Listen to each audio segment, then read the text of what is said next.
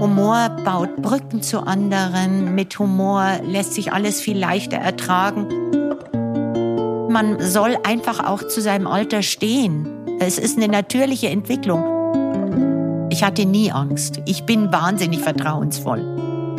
Dass ich geliebt wurde, das ist das Entscheidende für ein Kind. Ich begrüße Sie herzlich zu einer neuen Folge meines Podcasts Gespräche über Wandlung. Heute bin ich zu Gast in München bei Marianne Wille, Familienmitglied der berühmten Café-Dynastie Dallmayr und eine nicht mehr wegzudenkende Institution der Münchner Gesellschaft. Hallo, liebe Marianne. Hallo, liebe Tanja. Ich freue mich, dass du da bist. Du bist 1951 im oberfränkischen Weißenstadt geboren, Sternzeichen Steinbock. Dein Vater hat sich im selben Jahr als Holzkaufmann in München selbstständig gemacht und euch bald darauf nachgeholt. So zog deine Mami mit dir und deinem neun Jahre älteren Bruder in das neue Zuhause nach München-Schwabing. Dein Bruder kam kurz darauf ins Internat. Dein Vater war sehr, sehr viel unterwegs, um die Sägewerke zu besuchen. Und so bliebst du alleine mit deiner Mami daheim ähm, und ihr wart eigentlich so ein bisschen was wie so eine Symbiose oder ihr wurdet ein bisschen so etwas wie eine Symbiose. Hast du dich eigentlich ein bisschen wie so ein Einzelkind gefühlt? Warst du auch mal einsam? Also ich sag mal so nur mit der Mami, dein Bruder war ja nicht da. Oder hatte ich zum Beispiel so das in Kindergarten gehen aufgefangen? Also ich muss dazu sagen, äh, meine Mami hat mich nie in den Kindergarten geschickt, weil sie ja ganz neu in München war und ein bisschen einsam und sie war froh, dass jemand bei ihr zu Hause war, nämlich ich. Und äh, in dem Sinn abgegangen ist mir nie etwas. Also ich habe mich sehr wohl gefühlt in dieser neuen Schwabinger Wohnung und war mit der Mami einfach eine ja ganz eingeschworene Gemeinschaft. Ich weiß, ich habe mein Dreirad geliebt und bin durch die Wohnung äh, gefahren. Äh, und am Wochenende kam dann auch oft mein Bruder und mein Vater war da. Also wie in meinem ganzen Leben, mir war es schon damals nie langweilig. Aber wie war das bei euch zu Hause? Habt ihr ganz viel so miteinander gesprochen oder behielt jeder so seine Gefühle und seine Meinungen eher so bei sich? Nee, wir haben ganz viel miteinander gesprochen. Äh, Familienleben war zu Hause schon immer sehr wichtig. Wir haben sehr viele Ausflüge miteinander gemacht. Das ist also am Wochenende ist grundsätzlich mit dem Auto irgendwo hingefahren worden äh, und irgendwas unternommen worden. Also es war damals schon ein sehr reges Familienleben. Aber wie stelle ich mir das vor? Kam dann dein Bruder jedes Wochenende nach Hause vom Internat? Oder redest du jetzt wirklich so von euch dreien? Ich weiß gar nicht mehr, ob er jedes Wochenende nach Hause kam, äh, aber ich erinnere mich schon, dass er oft da war. Also er war in Kehlheim im Internat.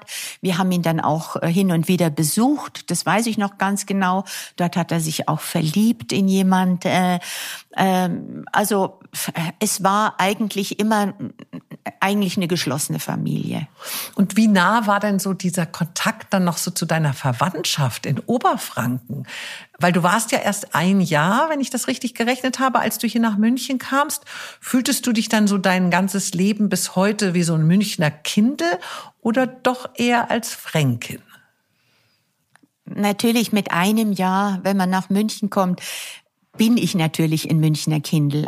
Allerdings habe ich mich durch die fränkischen Eltern und besonders durch die Oma, also durch die Mutter meiner Mutter, auch immer irgendwo als Oberfränkin gefühlt. Ähm, ich habe ein sehr, sehr enges äh, Verhältnis mit meiner Großmutter gehabt. Die war Schneidermeisterin. Ich habe das geliebt, bei ihr zu sitzen, wenn sie geschneidert hat und habe mir diese großen Stoffkataloge angeschaut und habe die Stoffe befühlt. Dann sind auch Leute gekommen, die Hochzeitskleider, Cocktailkleider genäht bekommen haben. Das war für mich alles hochinteressant interessant. Und wie ich schon vorher gesagt habe, mir war es irgendwie nie langweilig. Äh, die Oma hat sich auch total um mich gekümmert. Wir haben am Abend zusammen äh, gegessen. Es war nicht wahnsinnig aufwendig, äh, aber wir waren immer zusammen. Und dann sind wir auch am Abend wenn ich bei ihr in Weißenstadt war, haben wir die Verwandtschaft besucht, ihren Bruder, äh, andere, das hieß damals, man ist unter den Lichten äh, ausgegangen, unter den Lichten, als, als das Licht so abgenommen hat. Dann ist nicht jeder in seiner Wohnung geblieben, sondern man hat sich zusammengetan, weil das war ja teuer, äh, Licht zu machen, sozusagen. Ah, das habe ich noch nie gehört. Ja. Das ist ja interessant. ja, also denke ich gleich an meine Mutter, bei der ja. fahre ich manchmal am Haus vorbei, äh, nachts um zwölf und äh, da ist das ganze Haus, also die lebt mit meinem Neffen alleine ja. in dem Haus. Ja aber alles ist von oben bis unten hell erleuchtet und dann sage ich immer, sag mal, Mami, also muss aber auch mal ein Licht ausmachen in irgendeinem Zimmer. Und dann sagt sie immer, nein, nein, das ist viel schöner, wenn das Licht überall brennt. Ja, nee, das war damals überhaupt nicht so. Au außerdem war die Oma sehr sparsam, was mich aber absolut nicht gestört hat. Also das war keine Einschränkung. In welchen Tugenden liegt denn für dich so der größte Unterschied zwischen diesen beiden Regionen, zwischen diesen beiden Welten? Oh, doch, das sind schon zwei Welten, ja. Also das barocke Bayern, das katholische barocke Bayern und das streng evangelische Oberfranken, äh, das ist schon ein Riesenunterschied. Also das war damals, äh, wie soll ich sagen, da stand Arbeit an allererster Stelle. Ja, auch für meine Eltern. Ähm, und das hat man hier den Münchner nicht so zu. Also das war ja, nicht so der Ruf doch, doch. der Münchner. Die Eltern haben natürlich hier, die haben sich ja was aufgebaut, die haben unheimlich viel gearbeitet, aber ja auch dieses diese Strenge, diese evangelische Strenge, äh, mhm. das das war schon da. Ich, ich kann mich erinnern in Oberfranken, wenn da jemand eine katholische Frau geheiratet hat, dass das ein eine Grundsünde war. Also das war äh, schrecklich für die ganze Familie. Ja, wobei ich das aber hier auch erlebt habe, wenn jemand damals noch, wie ich jung war, wenn jemand äh, ein, ein katholischer, eine evangelische geheiratet hat, war das auch alles nicht so einfach. Aha. Ja, also das du meinst auch dieses sich nichts gönnen. Ja, ja. Also dass man nicht faul, also nicht ja, nur dieses, nicht faul. also dass ja. man sich auch etwas ein bisschen der Lust hingibt. Ja, das ja, meinst ja, du, ja. oder? Dieses und das kam mit, den, mit dem München viel mehr als äh, in dem Oberfranken damals, mhm. natürlich. Mhm. Ja, da gab es ja auch gar nicht die Möglichkeiten. Da war Bayreuth schon eine Weltreise. Das war 23 Kilometer entfernt. Ja, und da war auch nicht der Deibel los. Wie hat denn deine Verwandtschaft den Werdegang und sozialen Aufstieg deines Vaters empfunden? War da auch so ein bisschen Neid? Ja, ja, das war schon da. Weil erstmal war es damals eine Weltreise von Oberfranken nach München. Also das war eine Riesenumstellung. Und dann war das so, dass die Eltern also natürlich sehr tüchtig waren und äh, in dem Sinn auch einen gesellschaftlichen Aufstieg so langsam mitgemacht haben. Ja, sie sind Freunde des Nationaltheaters geworden und äh, hatten einen Stammtisch dann äh, mit Leuten aus München und so. Und das hat die Verwandtschaft äh, schon ein bisschen, äh, die Verwandtschaft meines Vaters muss ich dazu sagen, ja mit Argusaugen beobachtet. Das war nicht so einfach für meine Mutter. Also ein bisschen irritiert. Bisschen irritiert, genau. Aber ihr wurdet ja. deshalb nicht irgendwie ausgeschlossen oder so. Ausgeschlossen nicht, aber es war nicht, es war nicht so harmonisch, die Zusammenkünfte, mhm. sagen wir mal so. Das hat man immer gemerkt, unterschwellig. Jetzt haben ja deine Eltern nach ein paar Jahren die Schwabinger Wohnung verlassen und ein Haus in München-Pasing gekauft oder gebaut? Ich gekauft, gekauft. gekauft. Ja. Dort bist du auch bis zu deinem Abitur zur Schule gegangen. Ja. Waren deine Eltern aber so mit den ja, Vorstellungen, wie man so in der Schule zu sein hat, wie man natürlich auch mit dem Ausgehen, waren die sehr streng mit dir? Waren die zufrieden mit dir? Fühltest du dich von ihnen verstanden und geliebt? Geliebt immer, geliebt immer. Äh, mein Vater war sehr streng. Das hat mich schon äh, manchmal gestört. Also ich weiß noch, wie wir dann so 16 waren oder so und es gab am Abend eine Party. Äh, ich war ja auf einer Mädchenschule und wir haben uns meistens mit dem humanistischen Gymnasium zusammengetan. Äh, dann ging es erst richtig los um 10 und bei mir stand halt äh, der Vater mit dem Auto draußen und hat mich um 10 abgeholt. Hm. Und das ging eigentlich bis zum Abitur so. Ich habe dann studiert und erst als ich meinen Mann kennengelernt habe, da hat sich das langsam gelockert. Äh, und dann mussten wir eigentlich auch in Urlaub fahren, äh, damit ich äh, von zu Hause länger weg durfte. Ja. Also er war sehr behütend. Sehr behütet. Wenn man es positiv ja, ausdrücken ja, Sehr behütet, sehr behütet und in Sorge, dass ich äh, irgendeinen schlechten Ruf oder sonst was kriegen könnte. Also das war tief drin in ihm. Die Mama war da wesentlich großzügiger. Als Kind und als Jugendlicher hat man ja oft so gar keinen Blick für die Eltern. Man ist ja so sehr mit sich und seiner Welt beschäftigt. Wann hast du denn deine Eltern erstmals so wirklich in ihrem ganzen Sein erkannt? Und wann hast du vielleicht auch mal so ihre Schwächen gesehen, wenn da welche waren? Ja, ja, natürlich. Schwächen hat jeder. Also meine Eltern waren auch nicht hundertprozentig, beziehungsweise mein Vater war halt sehr autoritär. Das war vielleicht auch noch eine andere Generation, eine Kriegsgeneration. Das habe ich natürlich auch nicht immer zweifelsfrei gesehen muss ich sagen. Meine Mama fand ich schon immer super toll, muss ich sagen. Die, äh, ja, die hat sich amüsiert, hat trotzdem ihre Dinge zu Hause erledigt, ähm, ja, ist mit mir in die Oper gegangen. Wir haben zusammen Ausflüge gemacht. Wir sind an Wörthersee gefahren in Urlaub. Also mit der Mami, das war immer unglaublich äh, schön einfach zusammen zu sein. Mein Vater äh, geliebt hat er mich, aber eben ähm, ja auf eine sehr autoritäre Weise auch mich behütet. Mhm. Und war deine Mami immer so, ich sag mal so leicht und so fröhlich, oder gab es auch Phasen in ihrem Leben, wo es nicht so einfach für sie war?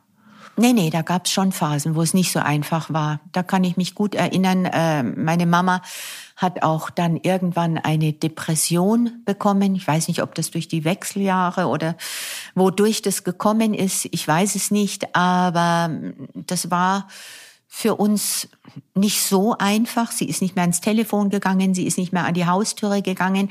Aber es war eine Phase. Ich habe sie dann auch zum Psychiater begleitet, habe im Kaffee gegenüber gewartet, bis sie fertig war. Und ähm, irgendwann hat sie das dann auch tatsächlich wieder überwunden, weil sie war eigentlich der fröhlichste Mensch, äh, den ich gekannt habe, aber sie hat eine ganz äh, ja traurige Phase gehabt, ein paar Jahre lang. Mhm. Wie alt warst du da ungefähr? Also ich weiß noch, wie ich da gewartet habe. Da war ich so, das war in Gräfelfing.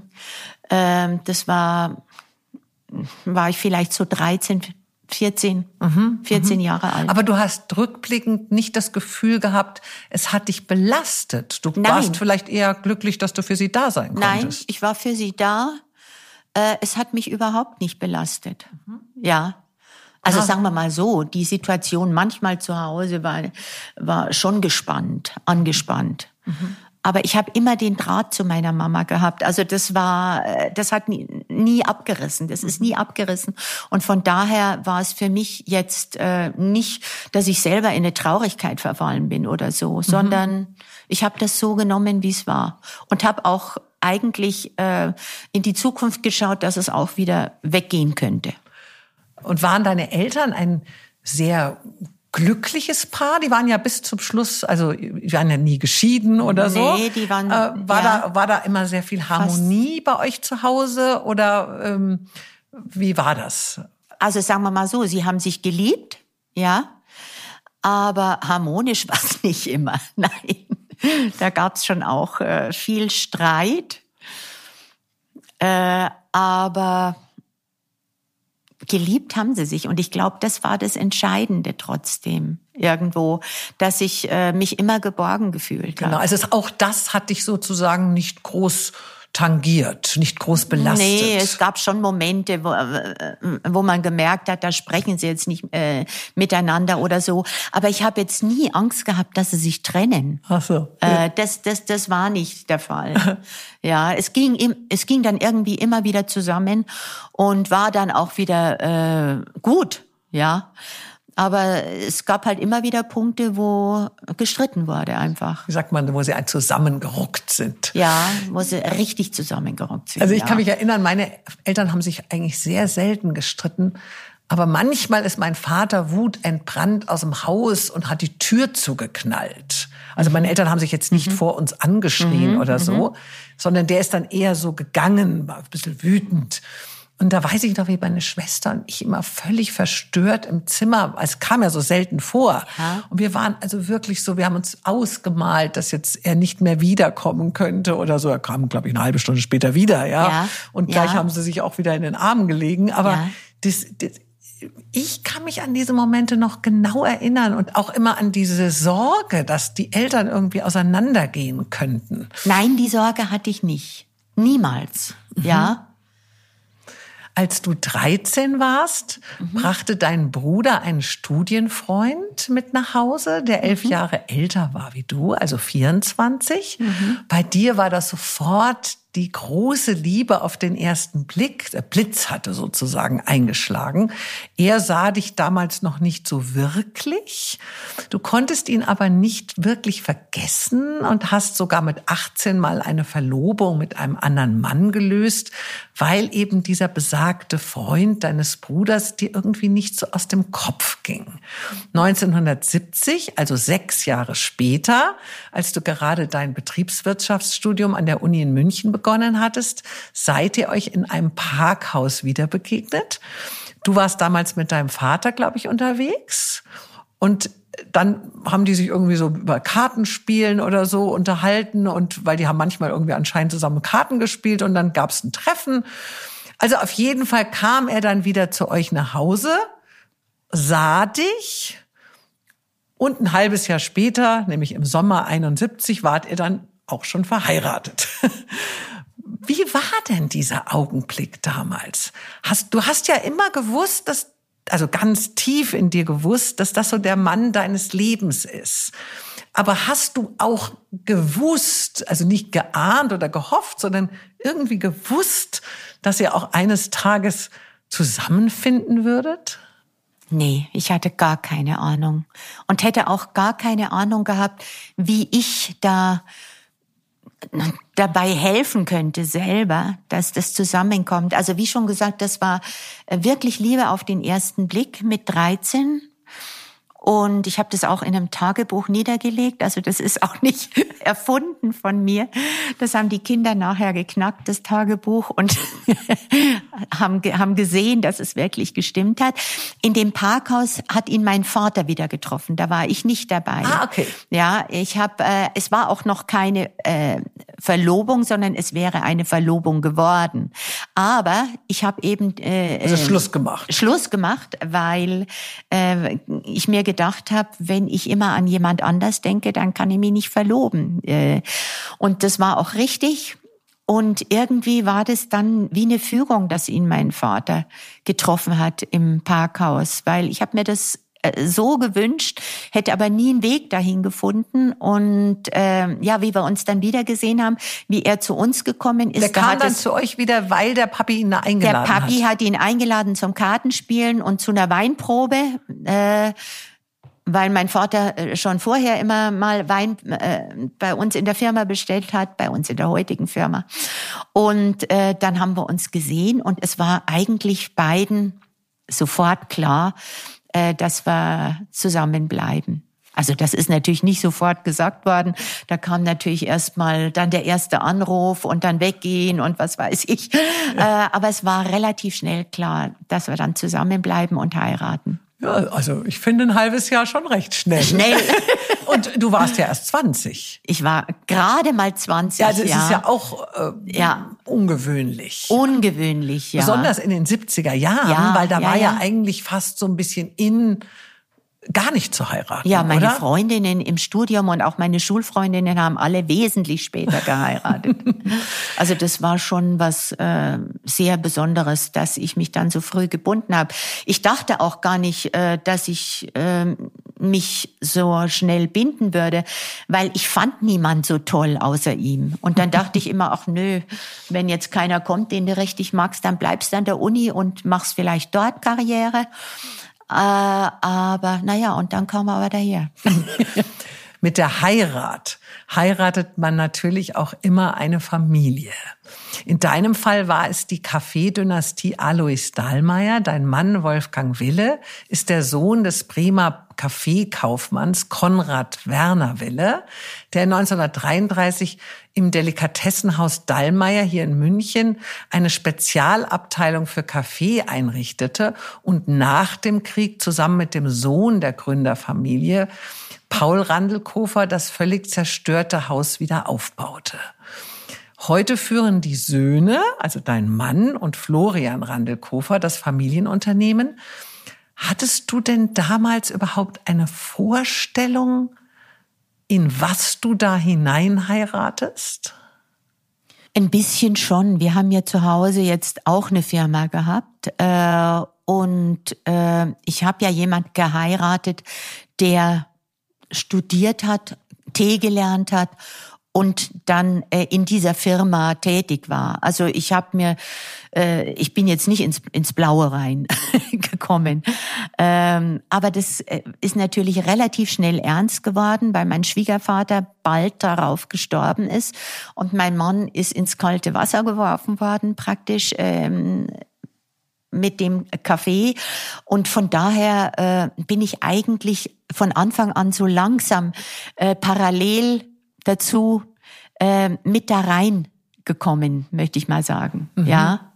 Das war also nicht der Sprung ins kalte Wasser äh, von Anfang an, sondern äh, ja, ich habe gewusst, worauf ich mich da einlasse nicht genau natürlich, ja, ja, weil es ist ja nicht, weil es ergeben sich ja viele ja, Sachen dann. Weil ja. es ist ja nicht nur ein großes Unternehmen, ja. sondern Dallmayr ist ja schon auch so eine Institution, ist etwas ja. auch gesellschaftlich. Also ich meine, es ist ja nicht jetzt einfach irgendeine Schraubenfabrik, ich nee. sage es jetzt mal so, mit vielen Mitarbeitern, sondern es ist ja auch sehr anerkannt gesellschaftlich. Es ist ja, also man wird ja plötzlich schon zu jemanden, der zumindest von den Außenstehenden mhm. anders gesehen wird. Ja, von den Außenstehenden anders gesehen, aber äh, wir waren viele Jahre absolut nicht im Gesellschaftsleben dabei, muss ich sagen. Wir haben äh, relativ schnell drei Kinder bekommen und äh, ich war zu Hause. Wir haben auf dem Dorf gelebt, äh, auf dem Dorf, da wo mein Schwiegervater auch gelebt hat, wo der seine Jagd hatte. Mein Mann ist da mit zur Jagd gegangen, ist natürlich jeden Tag in die Firma, aber es gab kein großartiges Gesellschaftsleben damals. Also das ist eigentlich, da bin ich erst wesentlich später äh, reingekommen, auch durch die Entwicklung einfach. Wir waren immer so, dass wir nicht so äh, ganz plötzlich irgendwas gemacht haben, sondern äh, das hat sich alles langsam entwickelt. Mhm. Und das war in meinen Augen im Nachhinein gut so. Aber dann habt ihr ja ganz bewusst entschieden, du mit, sagen wir mal, Anfang 20, dein ja. Mann eben schon ein bisschen älter, also Anfang ja. 30, dass ihr gar nicht irgendwo hier in München junge Eltern seid, sondern dass ihr wirklich da draußen, war das Heimhausen, glaube ich, gell? Das ähm, dass ihr da, äh, ist Landkreis Dachau, ja. Äh, dass ihr da ja. ähm, ja, so, ich sag's jetzt mal ein bisschen lustig, so, ihr, ihr, habt euch ja selber entschieden, da so ein bisschen zu versauern, ja? Ja, ja wir, nee, so. wir sind nicht versauert, aber wir haben in dem Sinn äh, abgeschieden gelebt. Ja, aber, aber ja? normalerweise, ja. also ich war mit 20 noch in allen Diskos der Welt unterwegs, also so dieses, ja, das dieses, war nicht. Äh, du hattest gar nicht so das Bedürfnis, oder? Nein, also diese, nein. diese Stille, diese Ruhe, die Natur, ja. das, das war dir sehr. Äh, ja, du musst es dir auch so vorstellen. Also ich war 20 und habe relativ schnell hintereinander zwei Kinder bekommen. Und dadurch, dass ich immer versuche, meine Sache recht ordentlich zu machen, äh, war ich mit den Kindern total beschäftigt. Mhm. Also es gab gar keine äh, freie Zeit irgendwie, wo ich gesagt hätte, da fährst jetzt in die Stadt und äh, gehst in eine Disco oder sonst irgendwas. ich hatte auch nicht die Sehnsucht. Ich habe den Mann bekommen, den ich wollte ähm, habe den äh, geliebt oder liebe den und das war mir genug äh, und war unheimlich beschäftigt mit den Kindern. Meine Großmutter, die, von der ich vorher gesprochen habe, war sehr oft bei uns. Äh, die Mutter meines Mannes war sehr oft bei mhm. uns, hat uns geholfen. Also ich hatte eigentlich ein zurückgezogenes Leben mit den Kindern. Hab dann später im Dorf angefangen, Tennis zu spielen. Das war ein bisschen mein Ausgleich, ja. Mhm. Da habe ich mich ausgetobt. Aber viel mehr war nicht, ehrlich gesagt. Was, was wir dann später gemacht haben, ist, das war, äh, sind unheimlich schöne Erinnerungen. Wir haben große Kaffeereisen gemacht. Da sind meine Eltern gekommen dann und haben auf die Kinder aufgepasst. Wir waren in Neuguinea, wir waren in Guatemala, Zentralamerika, Südamerika, wir waren in Kenia, in Äthiopien, mhm. äh, wo wir der Hauptbezieher von äthiopischen Kaffee sind weltweit. Also ähm, das äh, waren unheimlich interessante Dinge dann. Die Reisen und eigentlich dieses Heimhauserleben und mein Tennis. Mhm. Das war meine Welt. Mhm. Aber bei eurer Hochzeit, noch mal ein Stück zurück, ja. war ja dein Mann, obwohl er in der Firma gearbeitet hat, ja irgendwo trotzdem der Sohn. Ja, ja. Also du hast ja nicht den Chef sozusagen Nein, geheiratet, sondern Chef das war der Sohn. Ja, ja. Und dann sechs Jahre später, 77, ja. verstarb dein Schwiegervater. Ja. Und hast du das Gefühl, dass du dann ab dem Moment irgendwie plötzlich noch mal einen anderen Mann bekommen hast? Also hat sich dein Mann da sehr verändert? Weil der war ja sicherlich auch weniger daheim. Äh, äh, oder, oder stelle ich mir das nur so vor? Ist das ein Klischee, dass man vielleicht dann mehr arbeiten muss? Aber äh, vielleicht muss man ja auch Na, weniger arbeiten. Das Leben arbeiten. hat sich schon verändert. Ja, das hat sich schon verändert. Also nicht jetzt gesellschaftlich, äh, aber äh, mein Mann hatte natürlich plötzlich eine Riesenverantwortung und das war schon was äh, völlig anderes als vorher, als der Schwiegervater noch gelebt hat. Der ist ja auch relativ schnell gestorben. Ähm, also wir konnten uns gar nicht lange vorbereiten, aber ja, wir sind da auch wieder irgendwo reingewachsen oder mein Mann ist reingewachsen und ich bin mitgewachsen in, die, in diese andere Arbeitswelt irgendwo. Ist natürlich ein ganz andere Situation, wenn man plötzlich die Verantwortung für so ein Unternehmen trägt. Ja. ja. Jetzt 1980 kam ja dann eure dritte Tochter zur Welt. Mhm. Und natürlich warst du mit den drei Kindern sehr beschäftigt, noch ein bisschen Tennis. Mhm. Ähm, du hättest dir aber ja ein eigenes Kindermädchen sicherlich leisten können. Ähm, hat es dich gar nie gereizt, plötzlich sozusagen, komm, jetzt mache ich auch mal mit bei der Firma. Jetzt gehe ich auch morgens in die Arbeit. Die Frage hat sich irgendwie nicht so gestellt. Also äh, die zweite Frau meines Schwiegervaters war in der Firma und die war sehr aktiv da. Und ich glaube, für mich wäre im Moment da gar nicht so ein Riesenplatz gewesen. Außerdem wollte ich gerne bei den Kindern bleiben. Und gut, das ist in heutigen Augen ein altmodisches Modell vielleicht, aber ich möchte es im Nachhinein sagen, es war recht sinnvoll. Ich habe heute einfach ein Bombenverhältnis mit meinen Kindern und konnte mich auch äh, einfach um die kümmern, hab Zeit gehabt. Wir, wir konnten Schmarrn miteinander machen, ja. Es war nicht immer so schnell, schnell oder jetzt müssen wir das noch machen zwischen Abendessen und hinlegen oder so, sondern wir hatten einfach Zeit und haben es uns gräbig gemacht. Das war im Nachhinein keine schlechte Sache. Mhm. Und deswegen tut's mir auch im Nachhinein heute auch nicht leid, ja. Nein, also es kam, wie es kam, so ungefähr. Ich hätte es mir ja. immer gewünscht. Also ich musste ja. auch arbeiten, ja. als ich meine Kinder bekam, weil es einfach finanziell sonst sich nicht ausgegangen wäre mit dem mhm. Vater meiner Kinder und unserer Kasse, sagen wir mal so. Mhm. Ich wollte natürlich auch arbeiten, aber ich habe habe mich schon dabei ertappt, dass ich manchmal so ein bisschen, ja, so, schon so, also im Positiven beneidet habe, wenn ich jetzt so gemerkt habe, oh, die Freundin, die kann jetzt auch, wenn sie Lust hat, mal zu Hause bleiben. Also ich musste dann schon immer mal wieder alle drei Wochen auf Fotoproduktion gehen, mhm. durfte auf Fotoproduktion gehen. Es waren ja auch schöne Zeiten, aber ich kann das gut verstehen. Ich habe letztens irgendwo, hat jemand gesagt, ich glaube, es war der Geschäftsführer von Bräuninger, dass eben Zeit der neue Luxus ist. Und äh, da ist schon sehr viel Wahres dran. Denn das ist wirklich, glaube ich, heute das, was wir uns vielleicht oft nicht genug nehmen. Naja, und du musst ja auch eins sagen, Tanja, ähm, Kinder aufpassen ist ja ein echter Beruf. Also wenn ich jetzt äh, berufstätig bin und die Kinder in einem Kindergarten oder zum Au-pair oder sonst äh, wohin gebe, die Leute arbeiten ja auch. Also und es ist kein leichter Beruf, äh, Kinder äh, jeden Tag 24 Stunden zu beaufsichtigen sozusagen. Also wenn man das macht, das finde ich, äh, das verdient genauso Anerkennung, wie wenn ich irgendwo ähm, äh, zum Arbeiten hingehe. Deswegen mich hat es immer gestört, wenn die Leute gesagt haben, äh, arbeiten Sie mit drei Kindern? Ja. Und, ich, und ich musste sagen, nö. Ja, da gab es ja. doch auch mal diese eine Werbung, jetzt weiß ich auch nicht mehr von wem, wo eben dann doch das auch ja, ich bin Managerin, ja, aber ja, eben ja. Managerin eines du, Familienunternehmens. Ja, wenn man zu Hause alles macht mit drei Kindern, dann äh, äh, mein Tag war voll. Ich bin am Abend ins Bett gesunken. Ich kann mich Und dann ist erinnern. es ja nachts. Die Nächte sind ja auch nicht immer äh, nur zum Durchschlafen da. Also äh, das fand ich schon relativ äh, aufwendig. aber ich hab's, äh, ich hab's einfach gern gemacht. Also äh, die Kinder zu Hause zu haben. Ja, das ärgert mich bis heute, dass zum Beispiel, wenn die Frau zu Hause geblieben ist und der mhm. Mann hat gearbeitet mhm. und der Mann verstirbt, mhm. dann kriegt die Frau, im Falle meiner Mutter ist das so, die war ja immer Hausfrau, also hat sich um uns gekümmert und um ihn hauptsächlich.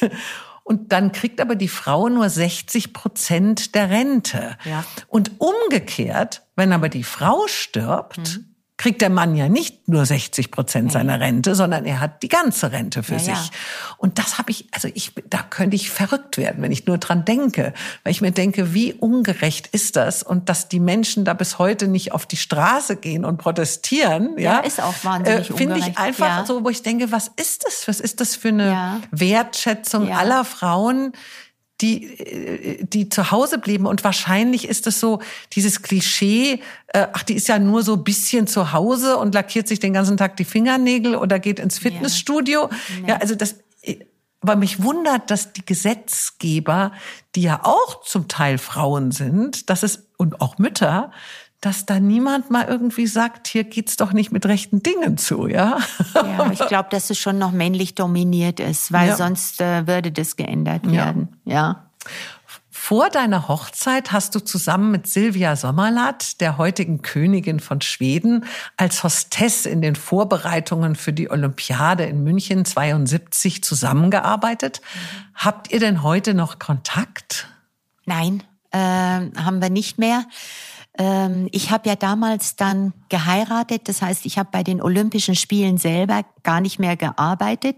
Da wäre ich ja mit ihr für die WIPs verantwortlich gewesen. Wir haben das Jahr vorher zusammen gemacht, wo schon ziemlich viel los war.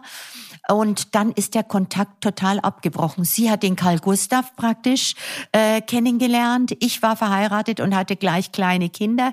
Also der Kontakt ist nicht weitergeführt worden. Jetzt habe ich sie mal bei World Childhood äh, wiedergesehen. Äh, das war eigentlich das erste Wiedersehen überhaupt danach. Das war ganz lustig. Aber sonst hatten wir äh, keinen Kontakt. Jetzt ähm, hast du ja mit 18, wenn ich mir das richtig aufgeschrieben habe, schon deinen Jagdschein gemacht. Dein ja. Vater war auch Jäger. Ich nehme an, dein Mann ist es ebenfalls. Ja. Deine Töchter vielleicht auch. Nein, die Nein, nicht. Nein, der Enkel. ah ja.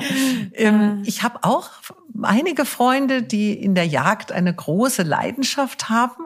Für mich ist es nach wie vor auch wenn ich mich damit natürlich ernsthaft beschäftige, irgendwie immer noch so ein bisschen schwer nachzuvollziehen, weil ich natürlich auch das mit dem Töten eines Wesens verbinde. Ich esse auch kein Fleisch, weil ich da irgendwie immer so das Gefühl habe, ich esse eine Leiche oder ich esse Blut, ja. Ich esse allerdings Fisch, komischerweise äh, finde ich das da nicht. Mhm. Also so ganz konsequent scheine ich auch nicht zu sein. Aber es ist ja mehr so eine Empfindung. Ähm, wie siehst du das denn? Also jetzt, äh, gut, du bist da hineingewachsen, hineingeboren, aber mich interessiert deine Sichtweise. Mhm. Also ich bin da äh, reingewachsen, weil mein Vater eben, wie schon gesagt, Jäger war. Und dann habe ich in eine Jagdfamilie reingeheiratet mit eigener Jagd. Ich habe das immer eigentlich recht natürlich gesehen, weil wir haben keine Wölfe mehr, wir haben keine Bären mehr. Äh, das heißt, wir müssen unser Wild regulieren. Äh, die Grünen heute sagen ja sogar, äh, dass man es viel mehr regulieren müsste, weil sonst der Wald äh, zu sehr ähm, praktisch abgefressen wird und und und stirbt. Richtig. Ja. Und von daher ähm, habe ich das immer ganz natürlich gesehen. Sicher man überlegt schon vielleicht als Frau noch einen Hauch mehr, wenn je, jedes Jahr im Frühjahr die Saison losgeht, dass man tötet. Ja, das stimmt schon. Ja, aber ich muss es regulieren. Und auf der anderen Seite ist, wenn ich Fleisch esse, dieses Fleisch ist das beste Fleisch, was man sich vorstellen kann, weil es äh, lebt nicht in Gefangenschaft. Wenn es gut geht, dann wird es getötet, ohne dass es das Tier irgendwas spürt. Es frisst Kräutlein äh, und Eicheln und solche Dinge. Also ein gesünderes Fleisch gibt es nicht. Und äh, ich gehe also bei uns wahnsinnig gern auf die Jagd, ähm, weil wenn ich auf dem Hochsitz sitze, es ist ja gar nicht immer so, dass geschossen wird, ja, es, äh, sondern äh, ich muss ja warten, dass das richtige Wild kommt, dass äh, der Abschussplan ordentlich eingehalten wird und so weiter. Aber wenn ich da oben sitze, dann denke ich mir immer, im Leben bräuchte ich nie einen Psychiater, weil das ist so eine Ruhe und so ein Frieden da oben. Und wenn eben äh, ein Schuss dazukommt und das richtige Wild auftaucht, dann gehört das dazu. Und ich muss eben schauen, dass ich gut schieße. Das gehört dazu, ja, dass ich nicht überhastet und übereilt schieße, äh, damit das wildlich leiden muss. Und wenn es nicht leiden muss, ist es für mich völlig okay. Ja, ein Freund meines Mannes ist auch ein leidenschaftlicher Jäger und der hat letztens erklärt, ja. dass man sogar das Tier so schießen muss, dass man irgendwas Bestimmtes am Organ nicht trifft, ja, weil ja. sonst schmeckt das Fleisch auch nicht gut. Nein, nein, du musst, ich, ich du musst, musst, musst genau schauen, dass es ein Blattschuss ist. Ja, also dass, dass das äh, Wild äh, sofort tot ist und dass du nicht äh, Magen oder Leber oder Lunge oder sonst was verletzt, äh, weil dann so zu viel Blut austritt und so weiter, kann schon mal passieren. Aber dann äh, wird also ein Fangschuss gegeben, äh, dass äh, das Leiden abgekürzt wird. Mhm. Ja. 1993 seid ihr dann also hier nach München in dieses wunderschöne Haus, wo wir gerade hier sitzen, gezogen, nach Bogenhausen. Hier sind wir auch umgeben von wirklich faszinierend schönen Antiquitäten. Hast du denn all das auch schon in eurem Haus da auf dem Land gehabt? Und wie, wie, wie, wie stelle ich mir das vor? Das muss ja ein wahnsinniger Umzug gewesen sein. Nee, äh, das war ganz anders. In Heimhausen hatten wir eine ganz andere Art von Haus. Das war ein 70er-Jahre-Haus mit viel Holz, mit äh, Bauernschränken, was wahnsinnig gemütlich war. Aber äh, das hat hier nicht mehr reingepasst. Ja, Wie wir das Haus gekauft haben, äh, das war eine Frau von Gezi die hat mit dem alten Ruef zusammen äh, Antiquitäten gesammelt, museale Stücke. Und wie sie das Haus verkaufen wo äh, wollte oder musste, da war ihre Bedingung, dass das eine Familie bekommt, die das in Ehren hält, ja, und die diese praktisch ja die Möbel weiter nutzt, äh, weil es, wie schon gesagt, es sind einmalige Stücke und ich war damals äh, glücklich, wie ich das gesehen habe, äh, habe das natürlich ganz anders gemacht als die alte Dame, aber habe bis heute wirklich dieses Versprechen eingehalten, dass wir diese Möbel zum Leben nehmen. Ja. Das sind auch wunderschön. Ja. Und jetzt ja. stehen zwischen den Möbeln ganz feine, delikate Porzellanfiguren hier auch. Ja. War das auch schon ein Erbe der alten Dame oder ist das Leidenschaft von dir? Das ist eine Leidenschaft von mir, ja. Ähm ich habe mich eigentlich schon immer durch meine andere Großmutter, die hat äh, Antiquitäten, die hat Altes gesammelt, ähm, da habe ich mich auch schon immer äh, ja sehr verbunden gefühlt mit äh, so antiquarischen Dingen. Hab früher Porzellanfiguren grauslich gefunden und plötzlich, wie ich mich damit befasst habe, weil ich hatte eine Zeit dann in München, wo ich auf jeder Auktion war. Also das hat mich einfach fasziniert. Ähm, das war was ganz Tolles für mich. Und da habe ich gesehen, wie hübsch äh, einfach Nymphenburg, wie hübsch Meißen äh, und diese ganzen Porzellanmanufakturen gearbeitet haben, dass das hohe Kunst ist und habe mich damit angefreundet und habe dann angefangen, Porzellanfiguren zu sammeln. Du hast ja auch diese wunderschönen großen Papageien, die ich ja. irrsinnig toll finde. Wahrscheinlich, weil sie auch gerade ein bisschen Mode sind. Ja. Aber da könnte ich gleich mitnehmen. Ja.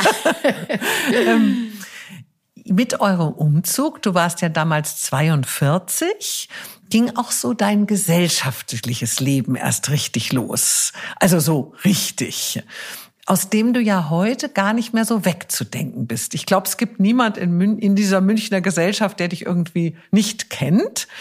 Woher kam denn dieser späte Wandel, diese Sehnsucht plötzlich nach Geselligkeit?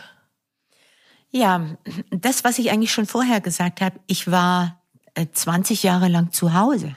Ja gut, aber es hätte ja auch weitergehen hätte, können. Hätte, so. hätte weitergehen können. Das ging eigentlich auch so ganz langsam los. Äh, das war auch nicht beabsichtigt von mir. Ich hatte jetzt auch nicht, dass ich sagen könnte, ich hatte eine wahnsinnige Sehnsucht nach, nach das war der kein Gesellschaft. Plan. Nee, nee, es ging, es ging damit los. Ich weiß noch, da äh, hatten Peppi und Peter Inselkammer äh, hatten das äh, Prominentenschießen am Oktoberfest, ja, in äh, Ambrus-Schützenzelt. Äh, und da haben sie uns eingeladen, bei Inselkammers kannten wir schon immer. Da waren wir mit der ganzen Sippe schon immer befreundet.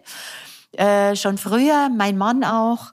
Und da ging das, da ging das dann los. Ähm, da haben wir äh, das, da saßen wir da und dann äh, hat man sich kennengelernt in München. Ich war ja vorher nicht viel in München, ja.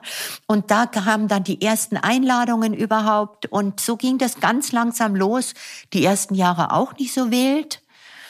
Äh, ja, und dann muss ich dazu sagen, dann sind ja meine Kinder langsam groß geworden. Also 93, da war meine jüngste 13 und ja, da ging es auch noch nicht so stark los. Also ich möchte mal sagen, bis die eigentlich ihr Abitur hatte, da ging das so langsam dahin und dann und dann ging es dahin. Also es kam so mehr über dich. Es kam so über mich, ja. Das hat sich auch von selber Spaß. und es hat Spaß gemacht. Hat sich von selber ergeben, dass es dann plötzlich immer mehr geworden ist und was vielleicht äh, noch mal dazu kam. Ich äh, wollte irgendwann zusammen mit anderen Gleichgesinnten ein Humormuseum gründen. Ja, äh, das war mit der Maisi Grill und dann kamen andere, die Polz dazu äh, und so weiter. Das war uns ein großes Anliegen. Und da hatte die äh, Stadt München auch offene Ohren. Da mussten wir natürlich äh, in die Staatsregierung. Da mussten wir in München in den Stadtrat. Äh, da mussten wir Geld sammeln. Ich habe über eine Million Euro gesammelt damals. Das heißt, ich bin auf dem Oktoberfest bei den Prominenten rumgesaust und bei den äh, großen Firmen und habe äh, Geld gesammelt und so weiter. Und plötzlich war das dann so ein bisschen wie ein Schneeballsystem, ja. dann dann ging's dahin. Ich kann gar nicht sagen, wie. ja. Äh, das ist leider dann nichts draus geworden, weil es ist uns schon zugesagt gewesen. Ich wollte gerade sagen, habe ich was verpasst? Ich kenne gar kein das Humormuseum. Uns, das, ist, das ist uns zugesagt worden äh, 2019 ähm, und dann kam die Pandemie und dann war und das sehe ich auch ein, dann war tatsächlich kein Geld mehr da. Nö, ja, aber es könnte ja wieder was werden. Es könnte durchaus was werden, äh, aber es ist dieser wahnsinnige Restaurierungs-, Renovierungsstau in München mit allem Möglichen, ob das Straßen, Krankenhäuser und so weiter. Das kam auch dazu. Äh, Pandemie, Krieg, äh, alles äh, ist über München reingebrochen irgendwo. Und naja, jetzt wird es wahrscheinlich in Bernried stattfinden. Ah. Ja. Also bei mir in der Nähe. Ja. Ähm, das Feriendomizil deiner Eltern in der Nähe von Kufstein ist heute auch so ein wichtiger Platz der Zusammenkunft. Da triffst du dich ja oft oder trefft ihr euch oft so mit der ganzen Familie. Du hast ja inzwischen neun Enkelkinder und die haben natürlich, äh, deine Töchter haben Ehemänner, also es ist eine große Familie. Deine Töchter leiten heute bei Dallmayr die Bereiche Marketing, PR und Export. wohnen aber ganz in der Nähe hier, so im Umkreis von zwei Kilometern. Was bedeutet dir Familie? Alles. Alles. Es ist das äh, Allerwichtigste für mich. Ähm, ja, das gibt mir Stärke, das gibt mir Halt. Äh, ich liebe einfach meine Töchter. Ich mag auch meine Schwiegersöhne sehr gerne. Ähm, wir haben einen unheimlichen Zusammenhalt und äh, haben eben auch dieses Haus in Tirol, wo wir uns regelmäßig treffen. Das ist so schön, weil das nicht gezwungenermaßen ist, sondern man fragt am Wochenende, wer fährt rein, wer fährt nicht rein. Es kommt immer wieder eine andere Konstellation zustande. Wir können uns drin äh, über die Firma unterhalten, was wir planen. Wir fahren ja oft gemeinsam in Urlaub, äh, nicht immer alle 17, aber meistens zwei Familien und wir dazu irgendwo. Also ähm, für mich ist es das Schönste überhaupt, dass ich diese Familie habe und auch in diesem engen Umkreis irgendwo. Deine Mami war ja 13 Jahre lang nach sieben Schlaganfällen ein schwerer Pflegefall und ist 2011 verstorben. Wie hast du denn diese so schwere und auch traurige Situation einmal organisatorisch, aber auch innerlich bewältigen können? Ja, das war schon schwierig, muss ich ehrlich sagen. Äh, vor allem die lange Zeit das war schwierig.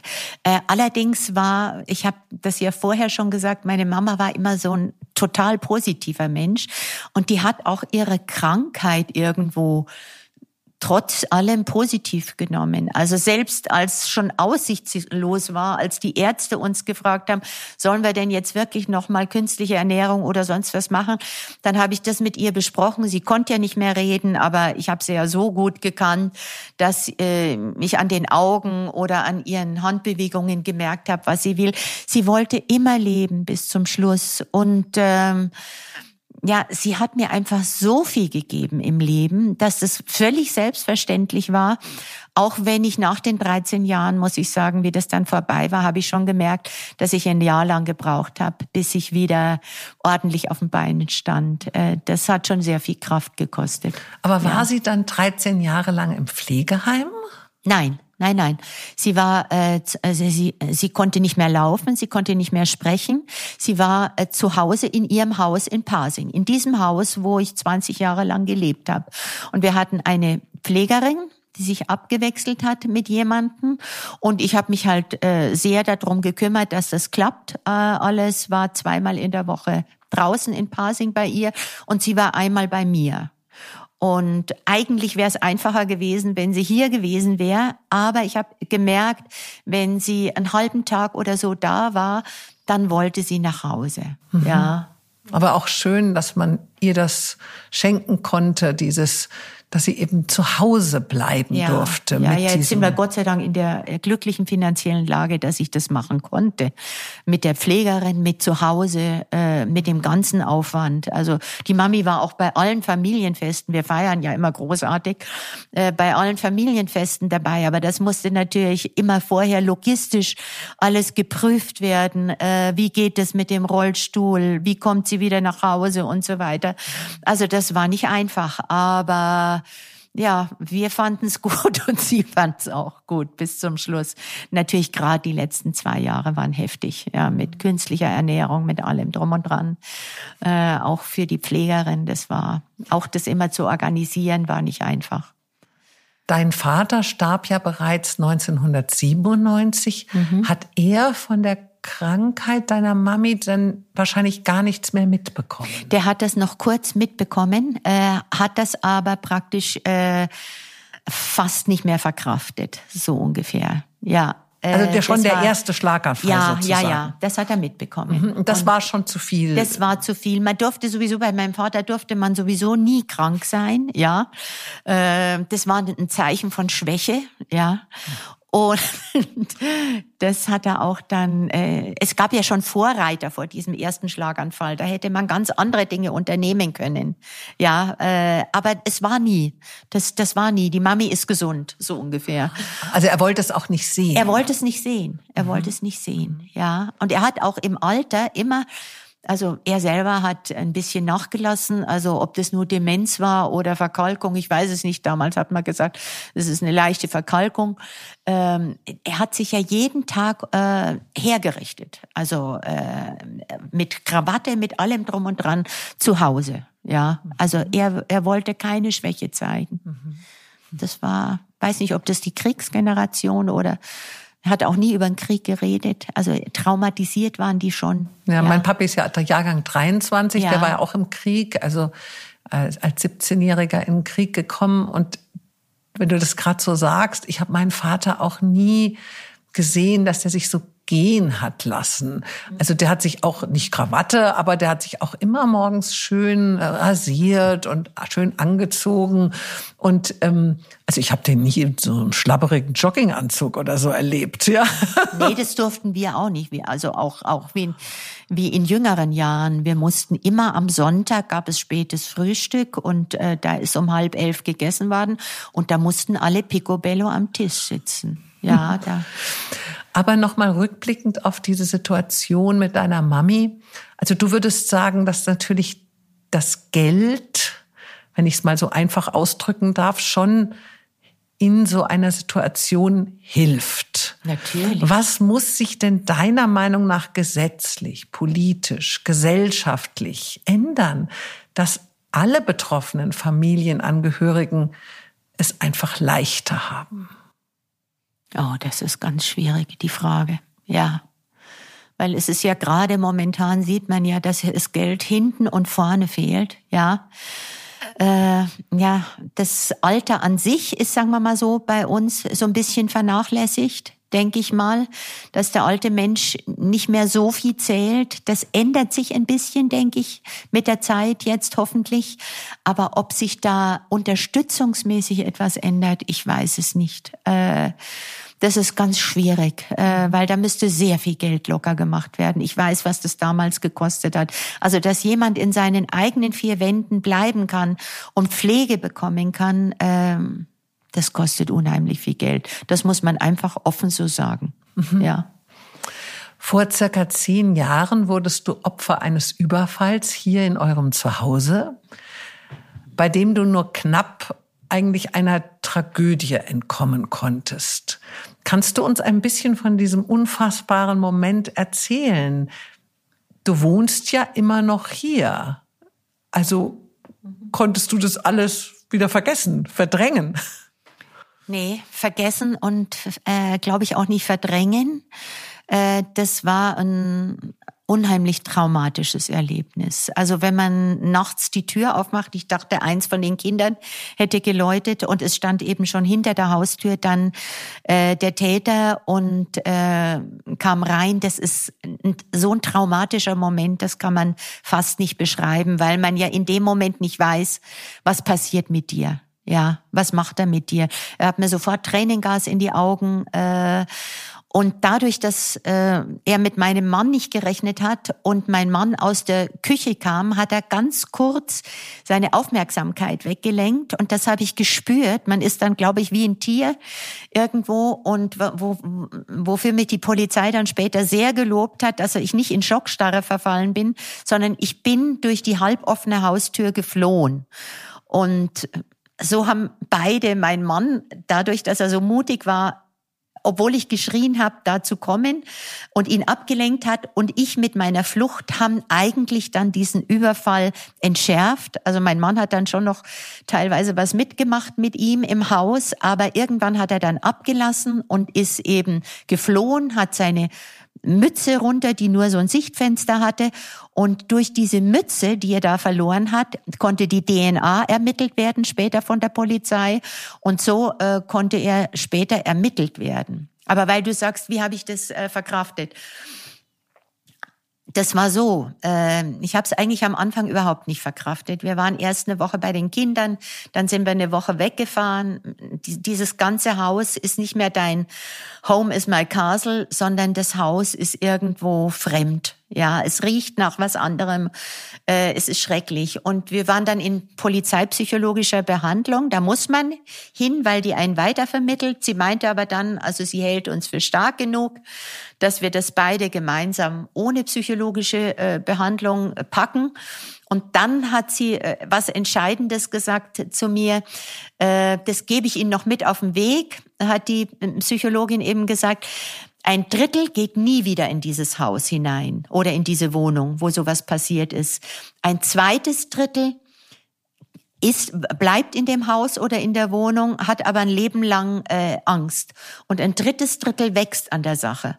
Und wie sie mir das so ganz klar gedrittelt hat, dann habe ich diesen Kreis vor mir gesehen irgendwo und habe mir gedacht, ich will auf jeden Fall zu dem dritten Drittel gehören. Und das von dem Moment an war habe ich die Sache verarbeitet und verkraftet. Aber wenn ich fragen darf, was glaubt man? Also man hat ihn ja überführt, aber ja. was weiß man? Ja. Wollte der denn?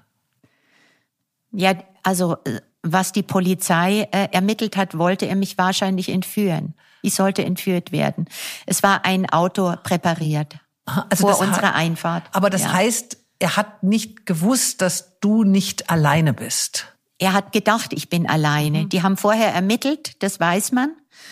Äh, und äh, mein Mann ist aber früher zurückgekommen, weil er selber geflogen ist, hat noch Landeerlaubnis bekommen und äh, hat und und das wusste der Täter nicht, ja. Und äh, von daher war er unglaublich überrascht, als mein Mann eben aus der Küche, aus dem Dunkeln gekommen ist. Du hast heute die Eingangssituation hier ja. gesehen. Äh, und und diesen Moment äh, habe ich genutzt eben und konnte und konnte entkommen. Also das darf ich mir heute gar nicht vorstellen, dass ich, äh, dass, dass da eventuell eine Entführung hätte st äh, stattgefunden. Das, da mag ich gar nicht dran denken. Ja. Hattest du denn zuvor jemals irgendwie Angst davor gehabt, dass du, dein Mann, deine Kinder mal entführt werden können? Oder war das für dich wie so eine Art Geschichte aus dem Film? 0,0. Also ich hatte, ich hatte nie Angst. Ich, ich bin wahnsinnig vertrauensvoll. Auch heute wieder. Äh, gut, also ich gehe, wenn ich nachts heimkomme, du siehst die Garage hier, das ist ein kleiner Weg äh, zum Haus. Das gehe ich anders. Da gehe ich nie wieder unbelastet den Weg, weil ich denke, da könnte jetzt auch einer mhm. hinterm Busch sitzen oder sonst was. Mhm. Das ist völlig, völlig anders mhm. als früher. Aber heute, ich habe genauso wieder Vertrauen mhm. zu allen Menschen irgendwo. Ja, weil in dieser Zeit, wo dein äh, Mann dann der Chef wurde, mhm. also Ende der 70er Jahre, mhm. war es ja nicht so ganz un, äh, also es gab's ja. Also es ja. gab ja Entführungen. Ja. Aber, aber, ihr hattet trotzdem deshalb nicht für eure Kinder wie in Amerika Bodyguards nein, oder? Nein, nein, also überhaupt nicht. Wir, wir haben ja da auf dem Land also völlig unbehelligt gelebt. Natürlich, wenn es jetzt jemand auf uns abgesehen hätte, dann wäre das ein leichtes gewesen. Aber äh, wir haben uns da äh, auf dem Dorf äh, völlig sicher gefühlt. Also da gab überhaupt, da gab es auch nie einen Moment, wo man irgendwo was Böses erlebt hätte. Ja, und es ist auch schön, dass man gar keine Ängste hat. Ich möchte es auch heute nicht haben, Aha. weißt du? Ich möchte nicht wieder, äh, ich möchte nicht dadurch Angst haben. Also ja. das ist auch ein bisschen auch eine Willenssache. Wie schon Aha. gesagt, ich gehe von der Garage ins Haus nie mehr unbelastet. Ja. ja. Aber sonst, Aber, also ich sage jetzt mal, wenn es nachts an der Tür klingelt, würdest du vielleicht ein bisschen anders reagieren. Ja, du, äh, unser Haus ist heute verriegelt. Wenn wir ins Bett gehen, ist es verriegelt. ja, ja, an die aber, Nase. Ja, ich äh, das, das, das, ist völlig anders. Natürlich würde ich nicht mehr, äh, ja. wenn es nachts Leute. Also ich wollte sagen, es, es, ändert sich ja doch ein bisschen was. Natürlich. Es ist nur, wie ja. du richtig sagst, eine Frage dessen, dessen, wie ich damit umgehe. Wie ich damit umgehe, mhm. das ist die Frage. Aber es ist eine tiefgreifende Änderung. Mhm. Jetzt ja. war ja der Überfall gar nicht das einzige Trauma in deinem Leben. 1990, mhm. also vorher, mhm. kamen du, deine Mami und dein Mann, der ja selber fliegt, mit eurem Flugzeug auf dem Weg von München nach Ibiza in den noch nicht vorhersehbaren Sturm Wiebke, so ein berühmter Sturm. Ja. ja. Was war denn da genau passiert? Und dachtest du, da vielleicht sogar noch mehr als in dem Moment hier mit dem Überfall, jetzt werden wir wirklich sterben? Ja, Weil da ist es ja ein längerer Prozess. Ja, ja. Das ist ein längerer Prozess. Äh, gut, ich wusste nicht, ob wir sterben oder nicht, aber es war eine unglaublich prekäre Situation, die ich auch nie äh, im Leben vergessen werde. Der, der, äh, der Tower hat den Sturm einfach nicht äh, so früh vorhergesagt. Also man wusste es nicht. Wir sind da einfach reingekommen und es war wie in einem schlechten Film. Wir waren über dem Gebirge und äh, der Sturm wütete und äh, die Tragflügel mussten enteist werden ständig und es knallte ans Flugzeug hinten hin. Es war also immer ein unheimlicher Lärm. Wir sind mit dem letzten Sprit dann in Marseille gelandet. Also äh, es war überhaupt nicht klar. Und was da so schlimm war eben, dass ich meine Kinder nicht dabei hatte. Äh, auf der einen Seite waren sie in Sicherheit, aber auf der anderen Seite hatte ich sie nicht. Äh, und äh, das war schon, das vergisst man auch nie, nie, never. Ja. Was, was geht einem da, aber sagen wir mal, einem Tier, was, ja. was, was denkt man ja, in so an die Moment? Kinder, an die Kinder habe ich gedacht, ja. Ständig an die Kinder. Also, äh, aber es bleibt gar nicht so viel Zeit da so wahnsinnig drüber. Es ist eine permanente Angst, ja, dass jetzt gleich was passieren könnte und trotzdem aber immer die Hoffnung, dass es noch gut geht. Ja? Trotzdem, letzten Endes, ja. Also die Hoffnung stirbt zuletzt. Nein, die Hoffnung so stirbt zuletzt, mhm. ja. Ich hatte auch keine Panik, also keiner im, im Flugzeug hatte Panik. Äh, aber äh, Panik wäre auch äh, der, der, falsche Ratgeber gewesen, weil mein Mann war ja hochkonzentriert, hatte auch einen Co-Piloten dabei. Also das war auch eine Beruhigung, dass die beiden sich wenigstens äh, absprechen konnten was sie tun und so, weil beim Enteisen, man darf nicht zu oft enteisen. Man also kann man auch enteisen während des Fluges? Während des Fluges. Also weil ich kenne das so nur von der, von der Lufthansa, die sagt, wir müssen noch unten stehen bleiben, um zu nein, enteisen. Nein, also man während, kann das auch. Äh, äh, ja, da war ja Schneesturm praktisch, also Aha. oder oder was weiß ich für ein Ding. Und da hat sich Eis in dieser Höhe, Eis an den Tragflügeln äh, gebildet. Und da gibt's so Klappen, die, die man aufblasen kann und dann hauen die das Eis weg praktisch. Ja. Sonst wird das Flugzeug ja zu schwer. Ach so. Ja. Ah, und stürzt dann ab praktisch, wenn es zu schwer wird. Man darf aber auch nicht zu oft enteisen. Also das ist genau die Frage, die sich da stellt. Und das haben sie anscheinend genau richtig gemacht. Auf jeden Fall äh, Lotto Sechser, wir sind im letzten Sprit, weil wir ja auch einen unglaublichen Gegenwind hatten. Äh, in Marseille äh, gelandet. Seid ja. ihr dann, wenn ich fragen darf, jemals weiter nach Ibiza geflogen ja, oder seid ihr dann ja. wieder nach Hause? Nein, wir sind am nächsten Tag weiter nach Ibiza geflogen. ähm, ich bin allerdings dann eine Zeit lang äh, nicht mehr privat geflogen. Also äh, ich hatte schon einen Schock, muss ich ehrlich sagen. Ja. ja. Und alledem nicht genug. Im Jahr 2000 nahmst du an einer sogenannten Druckjagd teil. Drückjagd? Oder ja. Drück, oh, Entschuldigung, habe ich schon ja. falsch ausgedrückt. Und ein ungeduldiger Franzose im Hochsitz neben dir schoss durch die Treiberkette und verfehlte dich nur um ein Haar, traf aber deinen Jagdpartner, der mit dir im Hochsitz saß, am Oberschenkel. Wieder ging es um Leben und Tod. Äh, also jetzt müsstest du ja spätestens doch mal irgendwie sagen, heute rückblickend, also ich habe einen oder mehrere Schutzengel. Ja, also die Kinder haben damals zu uns gesagt, äh, eure Schutzengel haben langsam Burnout, passt mal ein bisschen auf. Aber ja, äh, es, es, wir sind wieder gut rausgekommen oder ich bin in dem Fall gut ja. rausgekommen. Also da war es einfach Erleichterung. Nur da denke ich heute auch oft noch dran, weil dieser Schuss ist direkt an mir vorbei, also in vielleicht 10 oder 15 Zentimeter äh, und ich wusste gar nichts damit anzufangen mit diesem Lärm. Ja, erst als mein Nachbar dann praktisch Aufschrie. getroffen, getroffen, äh, da dachte ich mir, was hat er denn? Also auch da konnte ich es noch nicht einordnen. Äh, Und später war es natürlich klar, als der im Krankenhaus war und ich mich äh, vorher noch hingesetzt habe. Und das war das Glück, also dass ich mich zehn Sekunden vorher hingesetzt habe auf diesem Hochsitz, dass der Schuss an mir vorbei ist. Also da muss ich sagen, es sollte einfach noch nicht sein. Das mhm. ist es. Mhm.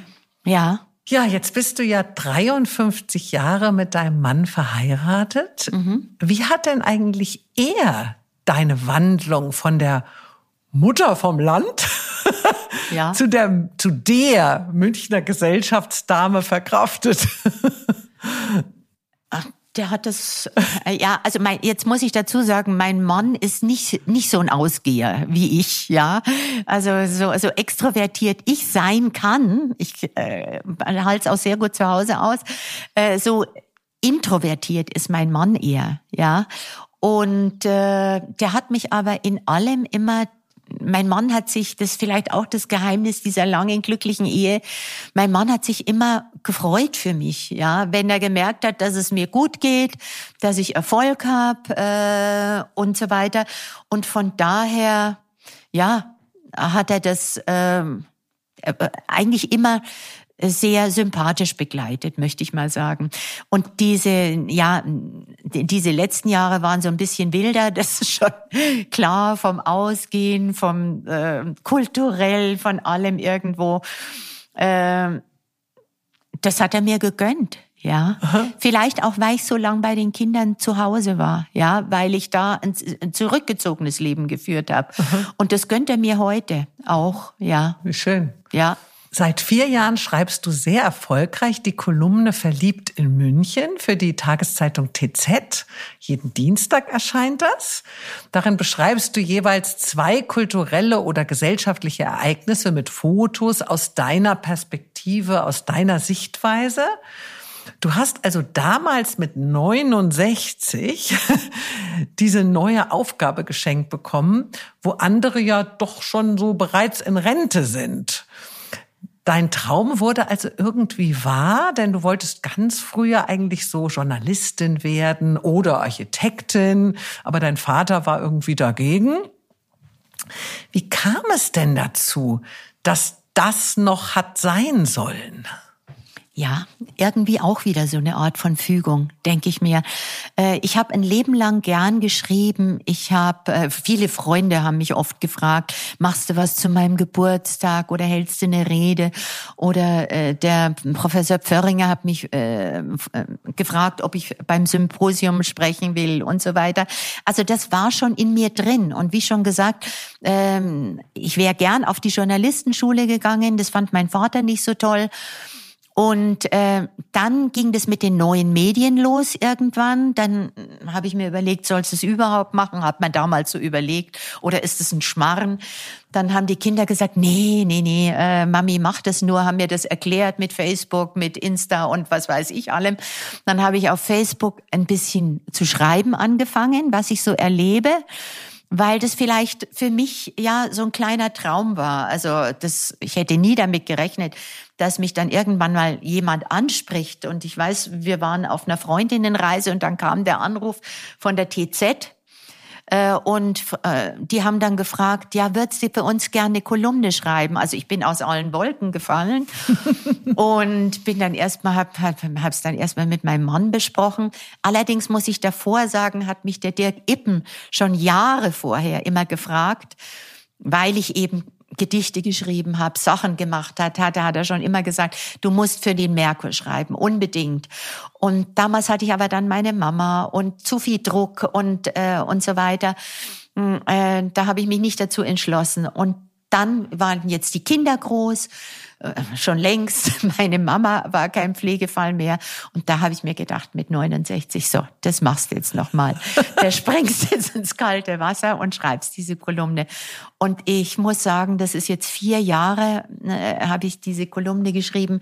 Das war für mich eine unheimliche Bereicherung, weil äh, äh, ja, ich habe die Sachen erlebt. Ich musste also nicht jetzt irgendwo mir das aufbauen oder sonst wie, sondern ich habe das erlebt und ich habe dann äh, angefangen einfach darüber zu reflektieren, ja. Ich habe mich viel mehr damit befasst, wenn ich in der Oper war. Wer war da? Wie fanden das die Leute? Weil ich durfte ja keine Kritik schreiben, sonst wäre ja der Kritiker äh, äh, auf die Barrikaden gegangen, sondern ich musste es ja aus meiner Sicht schreiben, was hat das Thema mit unserer Gesellschaft oder sonst irgendwie zu tun.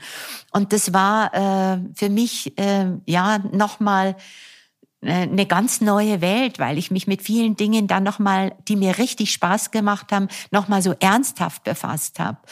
Und äh, schon ein Druck, zwei äh, Artikel in der Woche zu schreiben, die stimmen müssen, wo man äh, eben die Fotos herrichten muss, wo man vorher recherchieren muss. Man darf ja keinen Quatsch schreiben, wo man auch trotzdem mal was wagen muss, wenn es seine eigene Meinung ist. Äh, aber das hat ähm, das hat mir unheimlich viel gebracht. Also diese Zeit äh, war jetzt ganz, ganz, ganz schön für mich. Du hast für, für euer Engagement in Äthiopien, wo mhm. Dallmayr, wie du schon erzählt hast, der mhm. größte Abnehmer weltweit von Kaffee ist mhm. und ihr dort 50 Millionen Bäume gepflanzt und eine mhm. Schule für 1000 Kinder gebaut habt, mhm. den bayerischen Verdienstorden erhalten. Worin siehst du eure Verantwortung?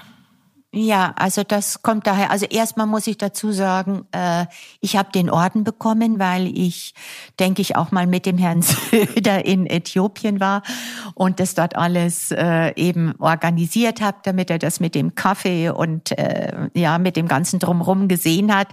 Ähm, eigentlich finde ich, hätte natürlich mein Mann den Verdienstorden kriegen müssen. Aber ich habe ihn für die, ich habe ihn für die Familie äh, sehr gern genommen. Äh, und äh, ja, ich möchte mal sagen, jetzt um mit der Firma zu sprechen, äh, wir sind der weltweit größte Abnehmer von äthiopischen Kaffee. Das heißt, Äthiopien hat uns unheimlich viel gegeben. Ja, es ist in, in, in, in den Augen meines Mannes oder auch meines Schwiegervaters, der Äthiopien für den Kaffee entdeckt hat, dass äh, den nach Deutschland zu importieren. Ähm, das Land hat uns unheimlich viel gegeben. Ja, und äh, das war eine Idee meines Mannes, da was zurückzugeben.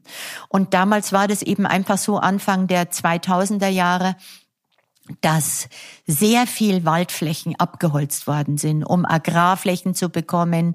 Äh, und eigentlich zu einer Zeit, wo diese grüne Idee noch gar nicht da war, hat mein Mann angefangen, dann eben mit Menschen für Menschen zusammen. Also wir haben es praktisch finanziert und die haben geschaut, dass es dort eben auch äh, vor Ort richtig ausgeführt wird.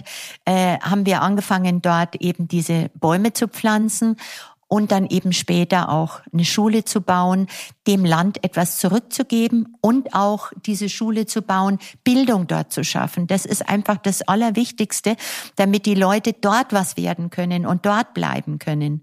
Und jetzt bauen wir eben mit dem Bayerischen Staat zusammen äh, eine Kaffeekooperative. Äh, und dann können die Schüler praktisch, die aus dieser Schule kommen, haben sofort wieder ein Betätigungsfeld, können dort angestellt werden und müssen nicht fliehen irgendwohin. Also das ist ein kleiner Teil, tausend Schüler, aber äh, irgendwo muss man anfangen, ja. Und äh, das halten wir also schon für sehr, sehr sinnvoll. Das muss ich aber dazu sagen, das ist eine äh, eben eine Sache von der Firma, wo auch unsere Partnerfamilie eben mit involviert ist. Nur mein Mann hat das halt initiiert und durchgeführt. Mhm. Ja. Wie denkst du denn grundsätzlich so über diese ganze Bewegung, die ja immer, kommt mir zumindest so vor, moderner wird, diese riesigen, manchmal auch bombastischen Charity-Veranstaltungen mhm. ähm, der großen Firmen dieser mhm. Welt. Mhm. Wie, wie, wie denkst du darüber? Im Prinzip ist es natürlich toll, ja. Also äh, für die, denen es nicht so gut äh, geht, einfach schauen, dass man da Geld sammelt, dass man die unterstützt. Äh, ich sage jetzt mal so, bei uns ist es halt so, wir machen das mit der Firma selber. Ja, wir sammeln jetzt nicht groß. Äh, wir haben wir haben eine Kaffeepackung, da steht drauf, dass äh, ich weiß nicht, wie viel äh, Pfennige oder äh, so da in, in, in, in diese Sache reingehen. Aber wir machen das selber und äh, nicht so viel Bohai. also wenn ich das mal so, aber ich, ich möchte das andere deswegen nicht verurteilen. Ja. ja. Aber wir sammeln also jetzt nicht, wir, wir machen kein großes Fest, weil äh, und, und, und sammeln dort, weil wir sagen, was das Fest schon wieder kostet, das können wir schon wieder da äh, rüber transportieren. Ja. ja. Von daher also ihr, ja. ihr nehmt es eben aus eurer Tasche. Wir nehmen es aus unserer Firmentasche. Ja. ja. ja. Ja. ja, bei manchen ist es natürlich auch, ohne das jetzt irgendwie zu ja. unterstellen, aber ich denke, es ist natürlich heute auch so, dass du eine gewisse Aufmerksamkeit, Aufmerksamkeit auch bekommst ja. als Marke. Ja, ja. Und das ja, natürlich so ein, so ein große Gala oder so ja nicht nur mehr Geld bringt, äh, was vielleicht die Firma auch von sich aus aufbringen könnte, sondern es bringt ja auch noch mehr. Es bringt. Werbung natürlich. Äh, ja, mein Mann ist da immer sehr zurückhaltend äh, und von daher hat mich eigentlich der Verdienstorden sehr gefreut, weil dadurch kam das überhaupt erst mal ans Tageslicht.